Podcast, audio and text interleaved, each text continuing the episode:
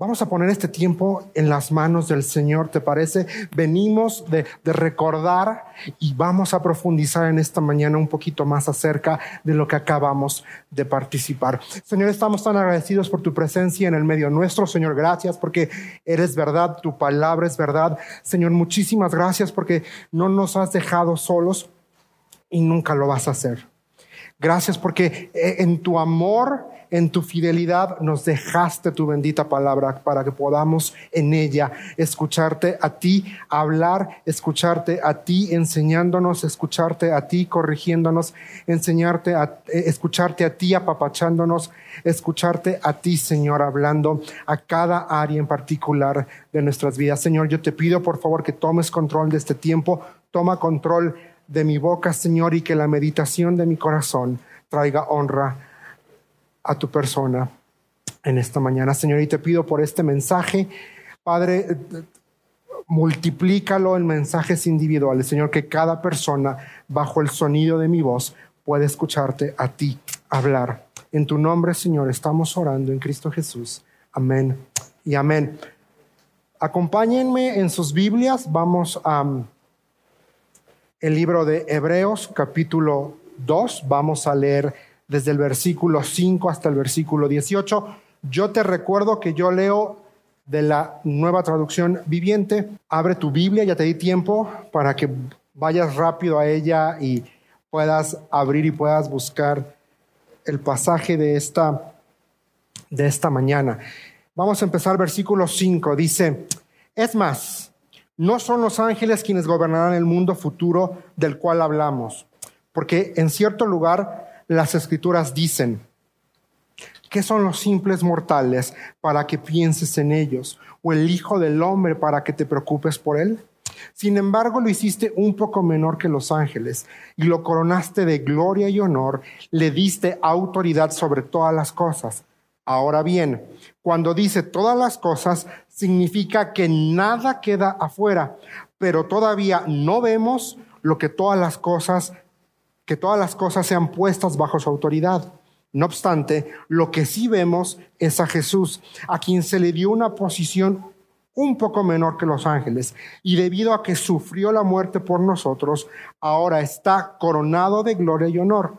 Efectivamente, por la gracia de Dios, Jesús conoció la muerte por todos. Dios, para quien y por medio de quien todo fue hecho, eligió llevar a muchos hijos a la gloria. Convenía a Dios que mediante el sufrimiento hiciera de Jesús un líder perfecto, apto para llevarlos a la salvación. Por lo tanto, Jesús y, lo, y los que Él hace santos tienen el mismo Padre. Por esa razón Jesús no se avergüenza de llamarlos sus hermanos pues le dijo a Dios, anunciaré tu nombre a mis hermanos, entre tu pueblo reunido te alabaré. También dijo, pondré mi confianza en él, es decir, yo y los hijos que Dios me dio.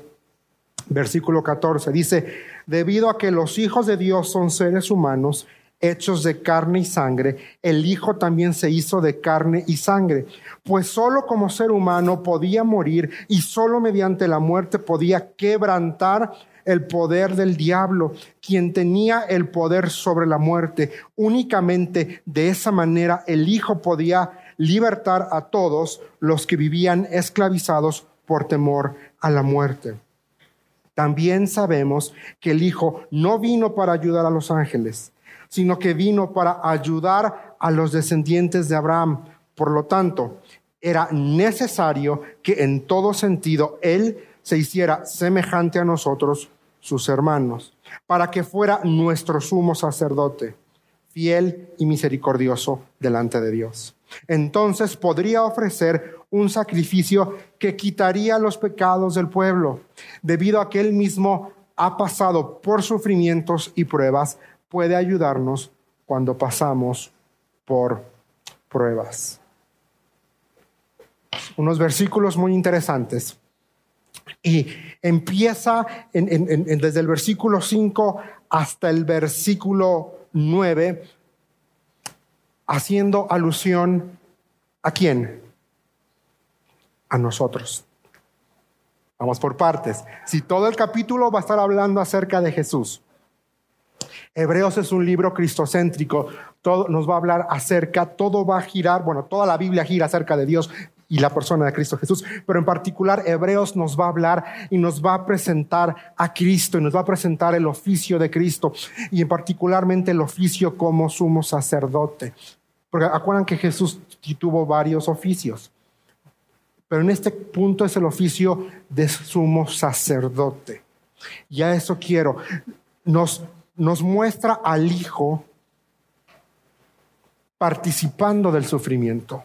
Nos va a mostrar al Hijo como el único que pudo haber logrado el sacrificio perfecto para que tú y para que yo el día de hoy podamos tener pecados perdonados, podamos tener vida, podamos tener esperanza, podamos tener seguridad y paz. Es, muy interesante cómo está el autor de Hebreos haciendo eh, una, una cuotación, ¿cómo es? Está haciendo alusión a, cuotación no existe, lo pensé en, está haciendo alusión a el Salmo 8.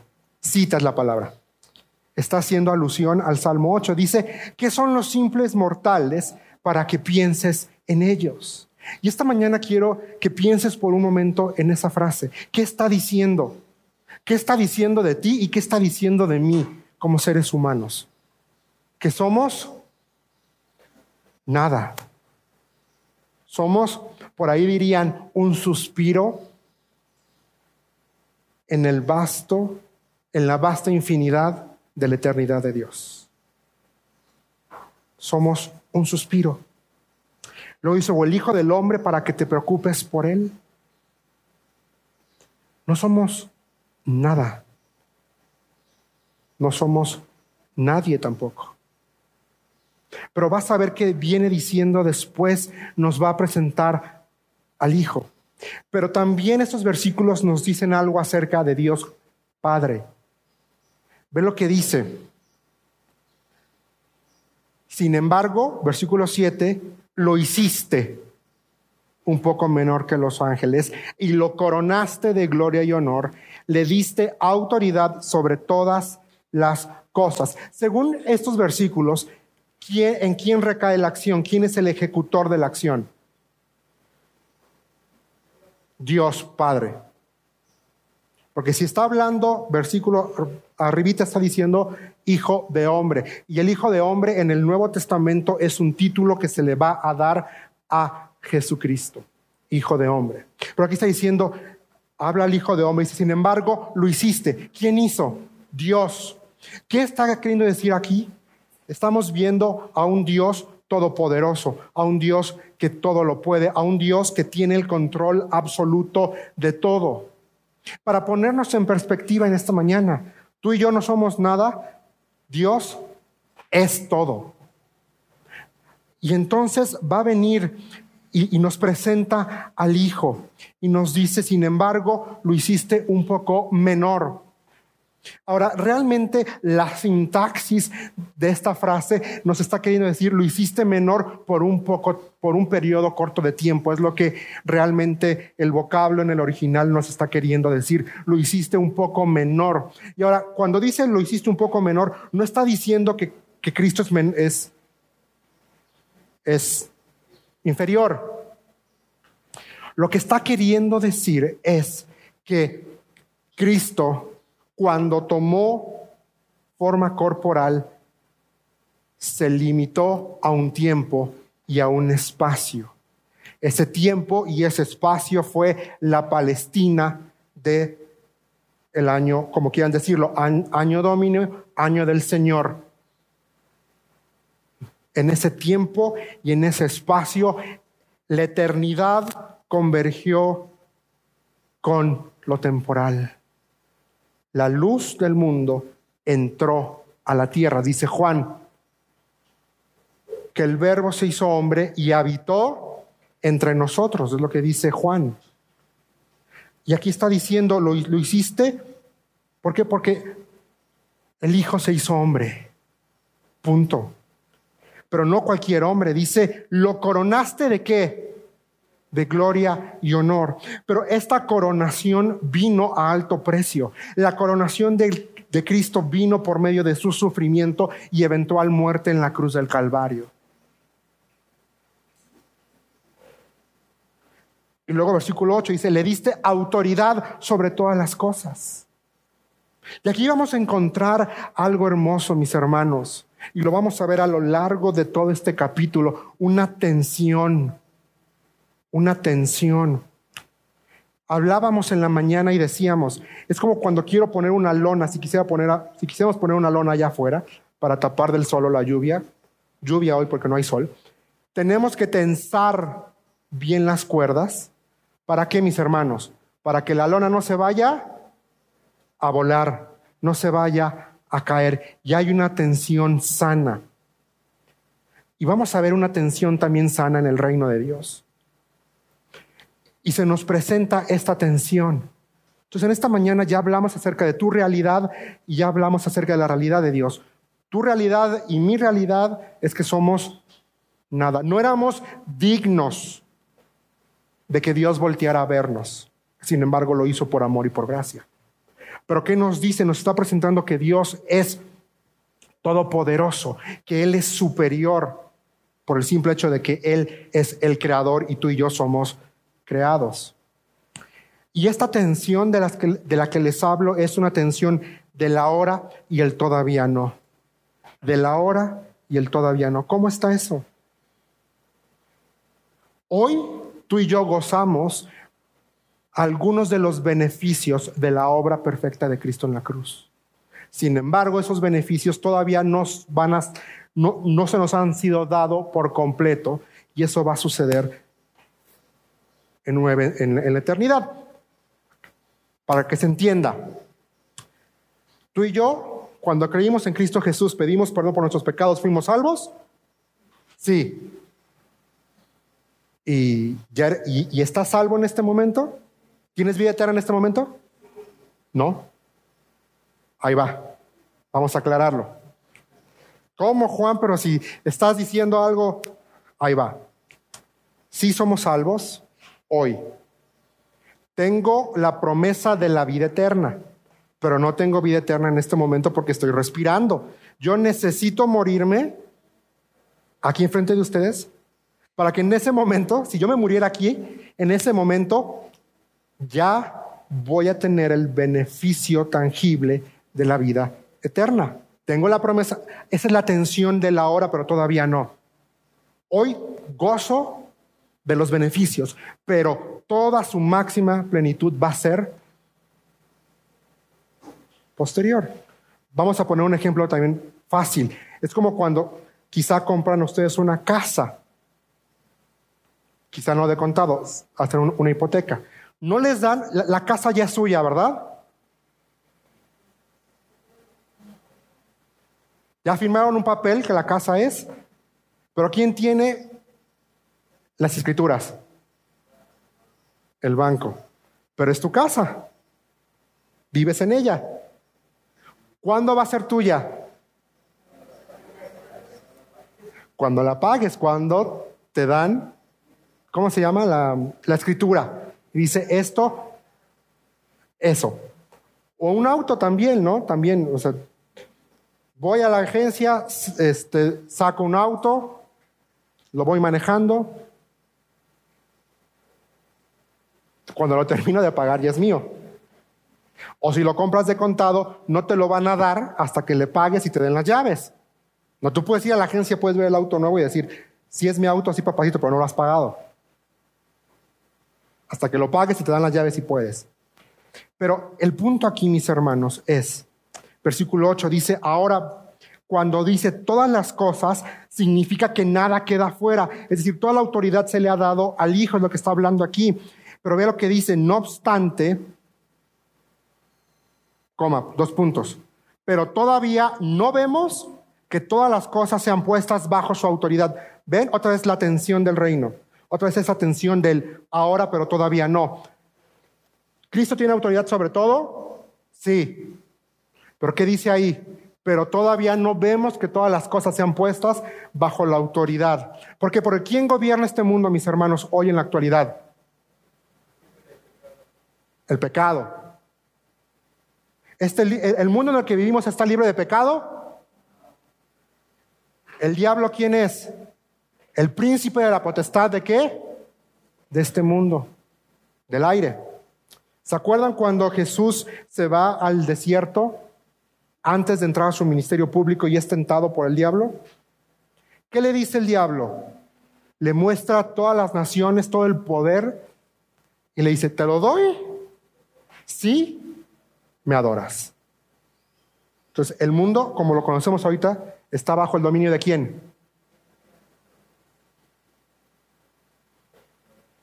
Pero esperamos y creemos un futuro en donde va a haber cielo nueva, tierra nueva. ¿Y quién va a gobernar ahí? Cristo.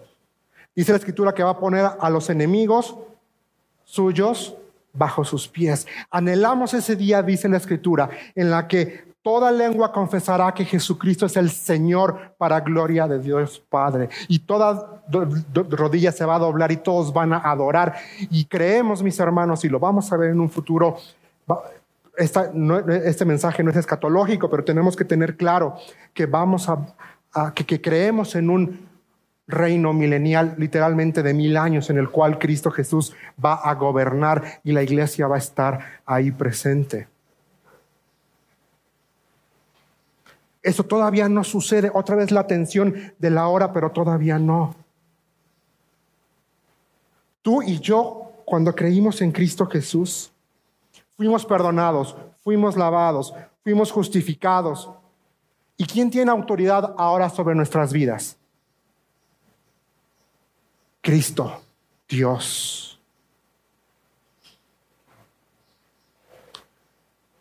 Y seguimos leyendo. El autor de Hebreos dice, todavía no vemos a Cristo sentado en su trono, gobernando y juzgando el mundo con paz como como nos los dice el libro de Apocalipsis. Pero vea lo que dice versículo 9, cómo empieza. Dice, no obstante, sin embargo, si así, así lo quieres llamar, lo que sí vemos, ¿a quién vemos? ¿Qué dice ahí? A Jesús. ¿Qué dice el texto? ¿A quién vemos? A Jesús. A quien se le dio una posición un poco menor que los ángeles y debido a que sufrió la muerte por nosotros, ahora está coronado, ¿qué dice?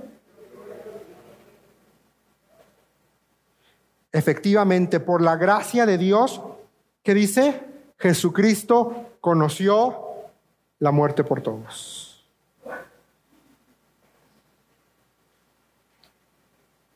Sufrió la muerte.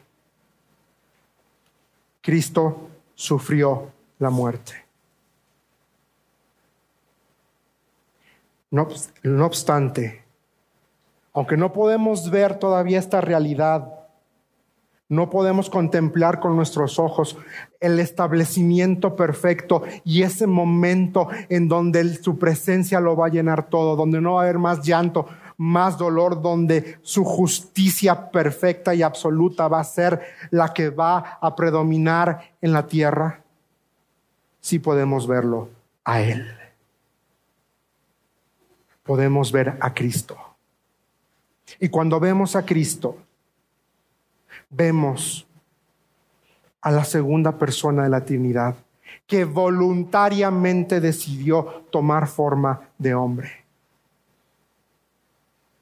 Dice la escritura, no consideró el ser igual a Dios como cosa a que aferrarse sino que se humilló hasta lo sumo, tomando forma de hombre. No se aferró. Cristo bien pudo haber dicho, ah, no, Dios, ah, no, Padre, bórralos a, toda la humanidad por desobedientes y levántate para ti, otro pueblo. Pero no fue así.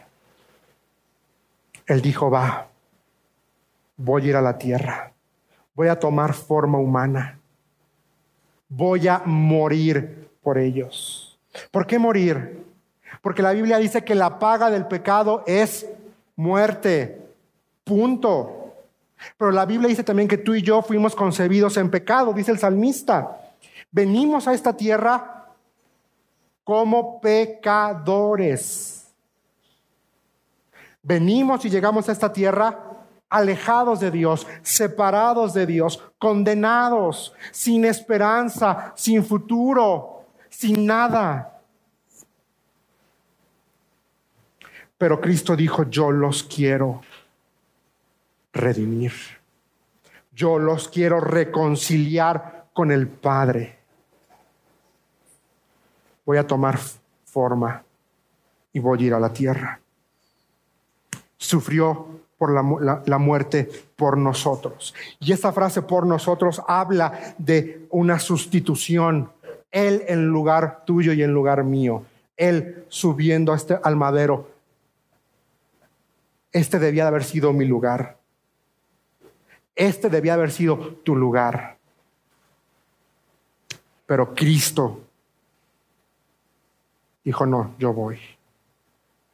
Y porque Él subió a la cruz, porque Él murió, porque Él resucitó al tercer día, es que no solamente venció a la muerte una vez y para siempre, sino ese sacrificio le hizo ser coronado de gloria y honor. Porque resucitó con poder. Porque la muerte no le pudo contener, dice la escritura. ¿Dónde está, oh, oh muerte, tu aguijón? ¿Dónde, oh sepulcro? ¿Dónde? La muerte no pudo contener a Cristo. Él resucitó y al hacerlo venció la muerte. Al hacerlo ganó perdón de pecados. Al hacerlo nos dio la posibilidad de que seamos ahora hijos de Dios, de reconciliarnos con Él. Él conoció la muerte para que tú y yo no tengamos que conocer la muerte definitiva. Versículo 10 dice, Dios, para quien y por medio de quien todo fue hecho, eligió, qué hermosa palabra, llevar a muchos hijos a la gloria. Dios eligió. ¿Puedes pensar por un momento en esto? Dios te vio. Dios me vio. Dios te ve hoy. ¿Y sabes qué hizo? Eligió tomar tu lugar en la cruz del Calvario. Para llevarnos a la gloria. La siguiente palabra es hermosa, dice convenía. Convenía a Dios que mediante el sufrimiento hiciera Jesús un líder perfecto, apto para llevarlos a la salvación. Yo puse en mi Biblia, solo Cristo salva. Tu Biblia ahí no va a decir un líder. Si no me equivoco, tu Biblia ahí va a decir, la 60 va a decir autor. Bueno, déjame decirte que la palabra en el original significa líder o pionero. Y es importante, y por eso me gusta mucho NTV, porque NTV hace una renderización, hace una traducción un poco más apegada a lo que el texto realmente nos está queriendo decir. Y la palabra que utiliza ahí en, en hebreo es para referirse al líder. Y esta palabra significa, se utiliza para designar a un príncipe o alguien que lleva el liderazgo. Y tiene toda la connotación de alguien que abre camino. Y solamente Cristo pudo abrir el camino para que tú y yo podamos ser salvos. Quiero que pienses eso en esta mañana en Cristo como el pionero de la salvación.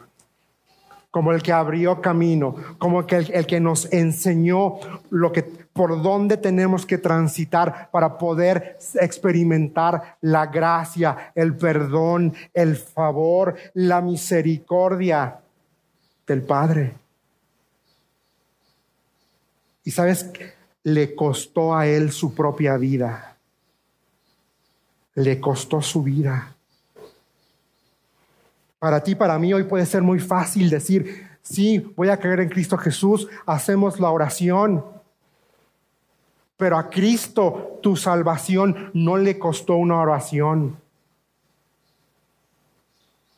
Dice los evangelios que horas antes horas antes de subir a la cruz, estaba tirado en el suelo, estresado, angustiado, diciendo, pasa de mí esta copa.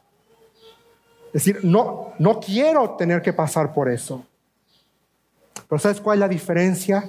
Una pequeña frase, que la conocemos, pero le oímos mucho y, y casi nunca tú y yo la oramos pero no se haga mi voluntad, sino la tuya.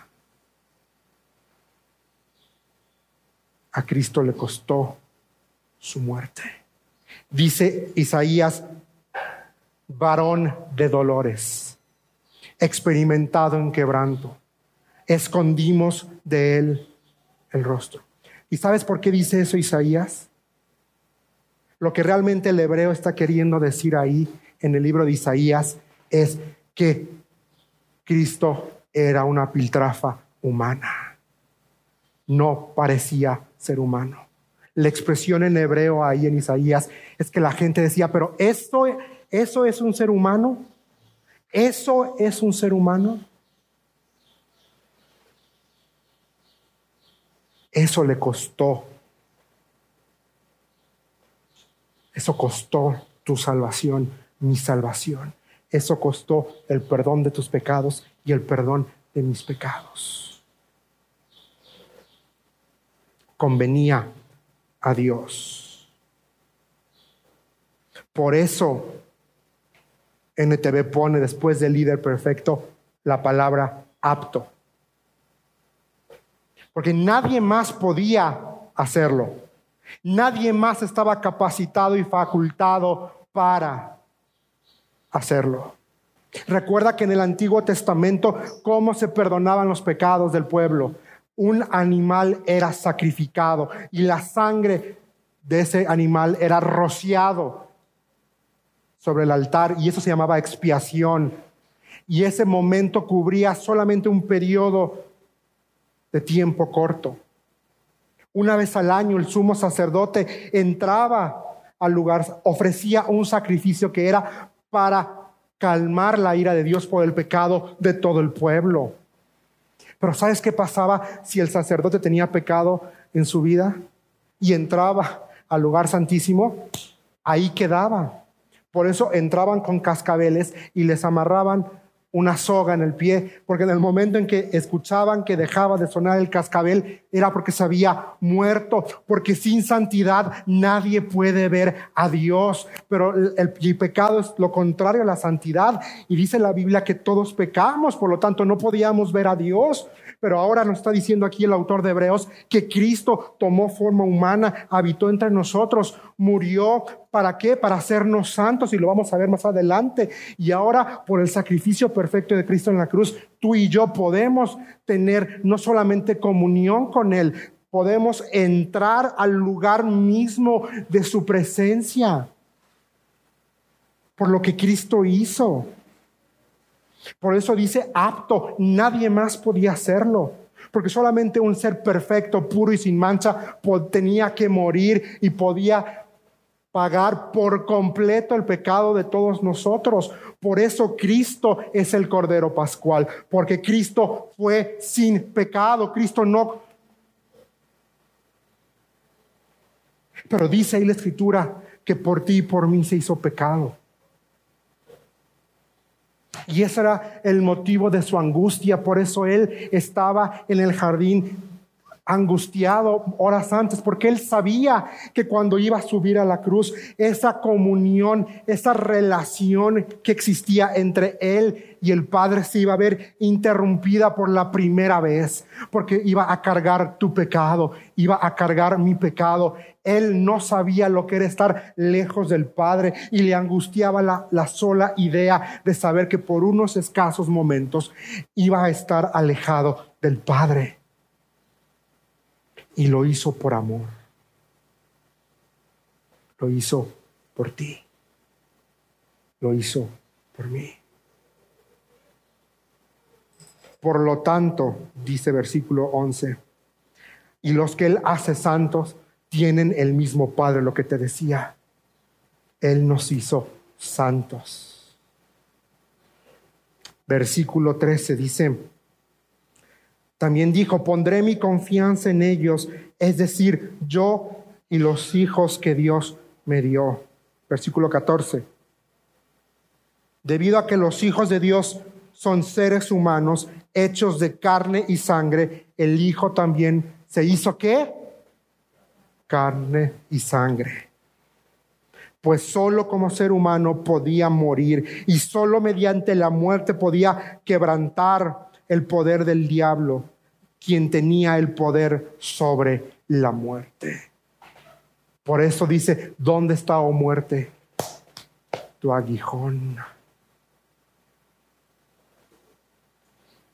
Porque cuando tú y yo, bueno, nuestros padres iniciales, hay que darles gracias a Adán y Eva, ¿verdad? Por haber desobedecido. Porque ahí en Génesis 3 se introduce el pecado y con el pecado la muerte.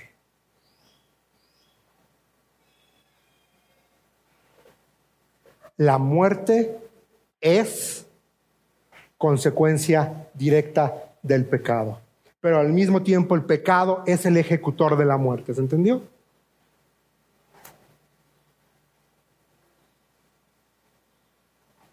El pecado introdujo la muerte al mundo.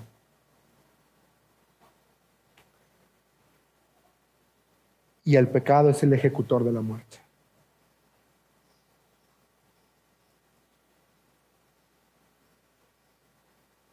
Por eso dice aquí,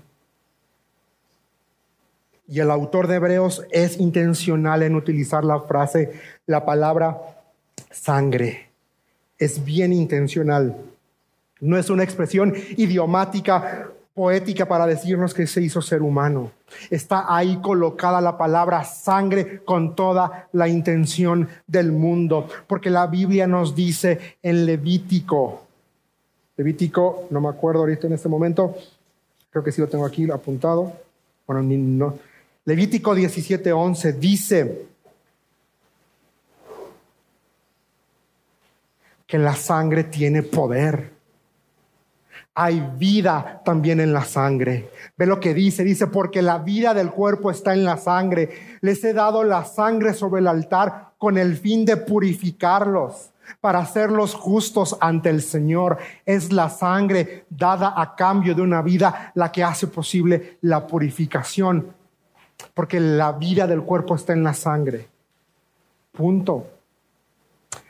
Les he dado la sangre sobre el altar. ¿La sangre de quién? Este es el altar ¿La sangre de quién? De Cristo. ¿Con, ¿Con cuál fin? Según la escritura. Dice, purificarlos y hacerlos justos. Purificarlos, limpiarlos de toda maldad, quitarles todo el pecado y hacerlos justos significa ponernos en la condición correcta, en la relación correcta con Dios. Eso es ante el Señor. Dice, es la sangre la sangre de Cristo dada a cambio de una vida, tu vida, mi vida, la que hizo posible la purificación. Es decir, Cristo derramó su sangre, Cristo murió en tu lugar. Tú y yo tendríamos que haber estado aquí. Este era nuestro lugar.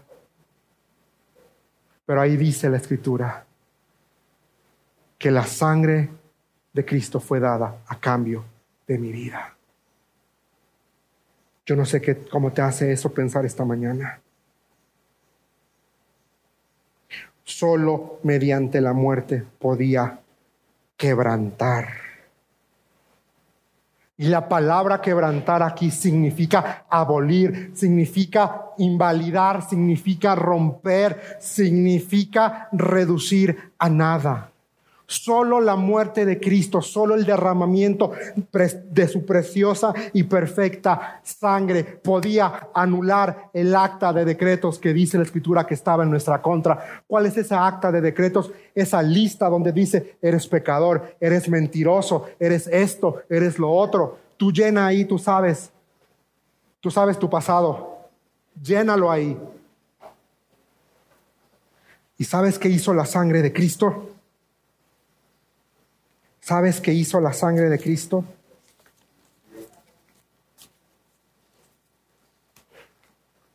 Anuló, rompió, deshizo por completo esa acta que te condenaba, esa acta que me condenaba. La, destruyó por completo. ¿Qué dice Colosenses 2.15? Si me ayudas, por favor. Jackie. Colosenses 2.15.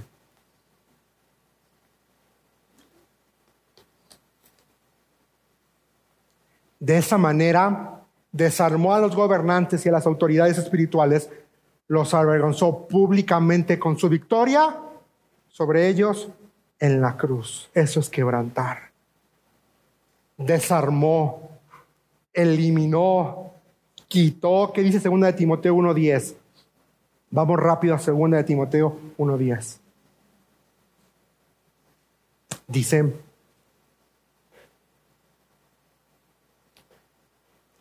por esto estoy dispuesto a soportar cualquier cosa si ésta traerá salvación y gloria eterna en Cristo Jesús a los que Dios ha elegido. Que estoy dispuesto a soportar cualquier cosa, decía, dice el autor dice el apóstol Pablo. Estoy dispuesto a soportar. La pregunta es, ¿tú estás dispuesto a soportar dificultades? ¿Estás dispuesto a, a soportar problemas? ¿Estás dispuesto a soportar enfermedad? ¿Estás dispuesto a soportar?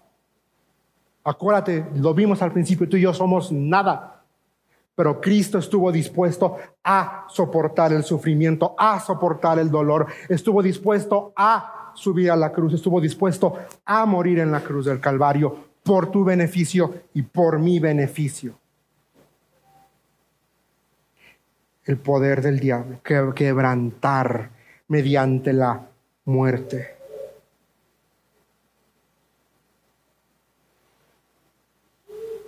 Solamente Cristo Jesús podía quebrantar el poder de la muerte. Solamente Él podía hacerlo. Y así nos lo dice el autor de Hebreos en el versículo 15. Ve lo que dice versículo 15. Únicamente de esa manera el Hijo podía libertar a todos los que vivían esclavizados por temor a la muerte. Únicamente de esa manera. ¿Cuál es esa manera? El Hijo perfecto de Dios, el sin pecado, tomando tu lugar en la cruz del Calvario. Diciendo, yo voy a tomar el pecado de Juan Marcos, yo voy a morir para que Juan Marcos no tenga que morir, yo voy a tomar su lugar para que Juan Marcos pueda estar toda la eternidad conmigo y con mi Padre. Yo voy a morir para que Juan Marcos pueda tener paz, pueda tener esperanza, pueda tener vida, pueda tener seguridad, pueda tener alegría, pueda experimentar las bondades del amor de Dios derramándose todos los días sobre su vida, todos los días. Solamente el Hijo podía libertarnos, solamente Él podía venir y decir, eres libre, camina sal. Sal. Nadie más podía hacerlo, solo Él. ¿Y sabes por qué dice ahí esclavizados a la muerte? Porque la idea de la muerte sin Cristo causa terror y desesperación. Por eso la gente, porque la gente no sabe a dónde va a ir, porque la gente no tiene seguridad, la certeza, la convicción de saber que va a estar en un lugar sin llanto, sin dolor, sin enfermedad. La muerte con Cristo trae esperanza, porque sabemos que si morimos, lo primero que van a ver mis ojos cuando los abra, van a ser dos brazos extendidos, diciendo bienvenido a casa. Te espera un futuro sin dolor, sin enfermedad, con mi presencia.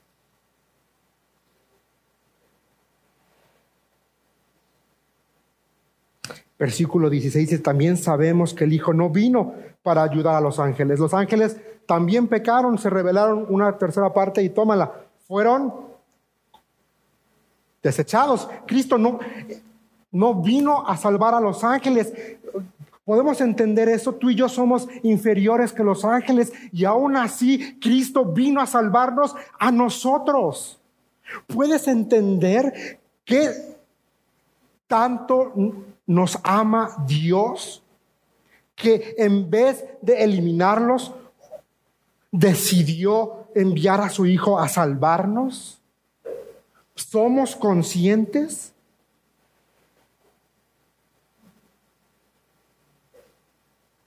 Es, sino que vino, dice versículo 16, para ayudar a los descendientes de Abraham, es decir, para ayudar a la humanidad, porque tú y yo no podíamos hacer nada para perdonarnos, tú y yo no podíamos hacer nada para salvarnos, tú y yo no podíamos, y, y el ser humano no puede hacer nada para tener su pecado lavado, eliminado. No podemos, solamente Cristo podía hacerlo. Versículo 17 dice, por lo tanto, era necesario, y subraya esa palabra, que en todo sentido Él, quien es el Cristo, dice, se hiciera semejante a nosotros, sus hermanos, para que fuéramos para que fuera nuestro sumo sacerdote. ¿Y qué tipo de sumo sacerdote? La escritura nos dice, fiel y misericordioso delante de Dios. Entonces podría ofrecer un sacrificio que quitaría los pecados del pueblo. Pero ve lo que dice ahí, era necesario. Y la palabra aquí en el original significa estar inevitablemente determinado. O sea, no había otra forma. Inevitablemente determinado a hacer algo. Es lo que esa palabra aquí donde dice necesario es la palabra Ofelio. Así que si alguien le quieren poner de hija a Ofelia, ya saben, te pusimos Ofelia porque no había de otra, porque sí o sí vas a venir a esta tierra. Inevitablemente determinado significa Ofelio aquí. Pero ven, Cristo dijo, yo voy, voy, voy, voy a ir. Solamente yo puedo morir por el pueblo, por un pueblo por gente que le da la espalda. Es impresionante. Si hiciera semejante otra vez está esa palabra, ya lo vimos versículos arriba, cuando leímos que se hizo carne y sangre. Y aquí otra vez volvemos a ver que dice semejante a nosotros, pero no igual que nosotros semejante, pero no igual a nosotros.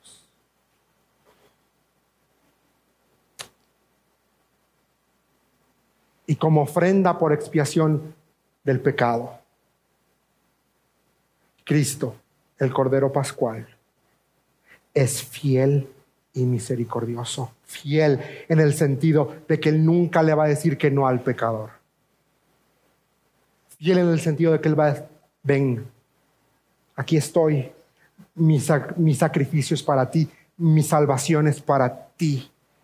Y misericordioso, porque yo no conozco hasta el día de hoy y no he visto en la Biblia ejemplo alguno en el que Dios no haya sido movido a compasión.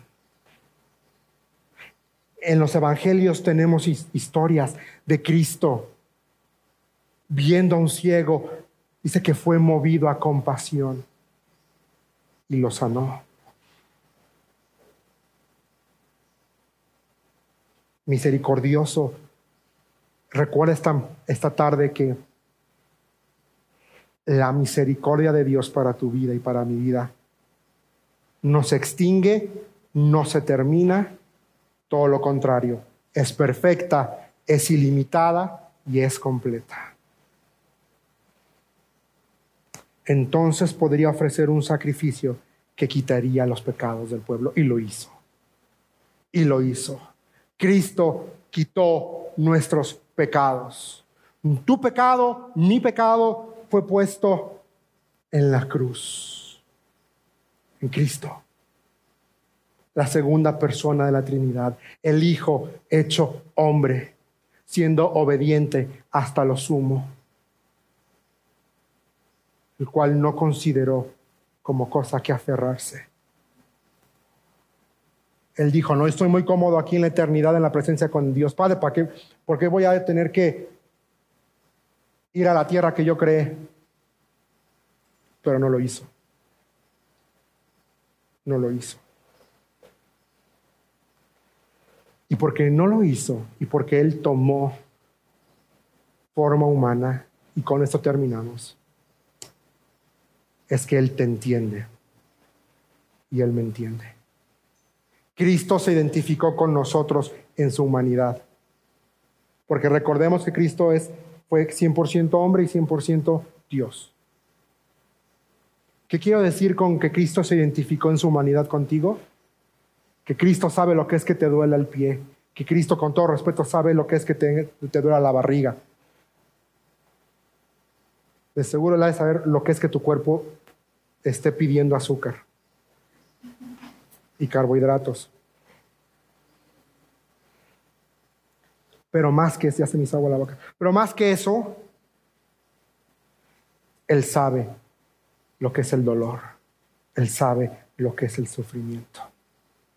Y por eso terminamos con versículo 18 diciendo, debido a que Él mismo ha pasado por sufrimientos y pruebas, puede ayudarnos cuando pasamos por pruebas. Él sabe, Él conoce. Así que